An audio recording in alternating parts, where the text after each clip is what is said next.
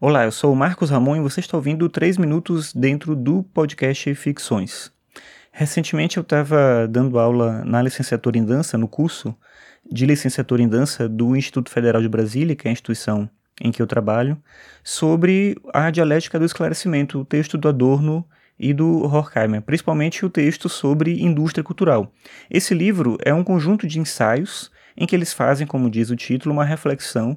sobre o próprio movimento iluminista e as implicações desse movimento na vida moderna. Num primeiro momento, a proposta deles é entender o iluminismo como um projeto caracterizado pela ideia, pela vontade de domínio da natureza, o ser humano dominando a natureza e se afastando dela cada vez mais. Claro que isso não se inicia com o iluminismo, mas é algo que é acentuado com essa perspectiva de ultra-racionalização e de é, vontade de desenvolvimento técnico, né, uma perspectiva tecnicista. Depois, a proposta também é entender como esse projeto iluminista se une com uma perspectiva liberal, principalmente no que vai se tornar depois o liberalismo econômico. E aí, por fim, é entender, na perspectiva deles, claro, como esse movimento iluminista ele já começa a decair na transição do século XIX, mas principalmente no século XX, com o avanço do capitalismo e com o desenvolvimento dos meios de comunicação. E aí é que entra a reflexão de fato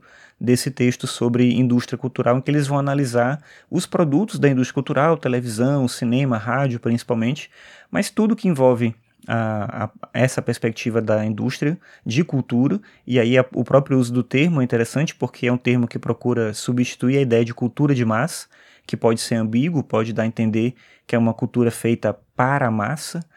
ou uma cultura demandada pela massa, e na verdade eles querem fazer as pessoas perceberem que se trata de uma indústria que não produz necessariamente carros nesse momento, mas uma indústria que produz música, que produz cinema, que produz literatura. Daí a gente chamar inclusive de indústria fonográfica, por exemplo. Então, a ideia mesmo de uma indústria que produz em série com todos os seus problemas, de não permitir ao indivíduo ter a capacidade de pensar livremente sobre aquilo que consome. Então, essa perspectiva de domínio e controle da indústria cultural é bem marcada na discussão no texto do Adorno e Horkheimer, principalmente numa passagem logo pelo início em que eles falam o seguinte: ele está falando sobre o fato de que na indústria cultural tudo é repetitivo, tudo é meio clichê. Então ele fala assim: abre aspas. Logo se pode perceber como terminará um filme, quem será recompensado, punido ou esquecido. Para não falar da música ligeira em que o ouvido acostumado consegue, desde os primeiros acordes,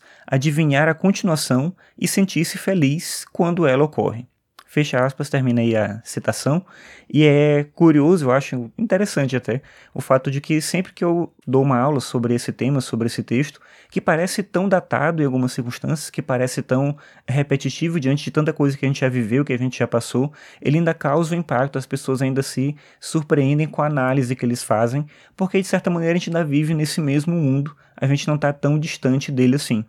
Então é interessante como um texto que parece ser, nesse caso, um texto que fala sobre uma perspectiva de coisas que a gente já superou, ele ainda consegue tratar de coisas que a gente ainda conhece e por isso a gente acaba se identificando com essas ideias filosóficas que não são tão próximas da gente, mas que continuam nos fazendo, nos permitindo uma reflexão sobre a nossa própria vida.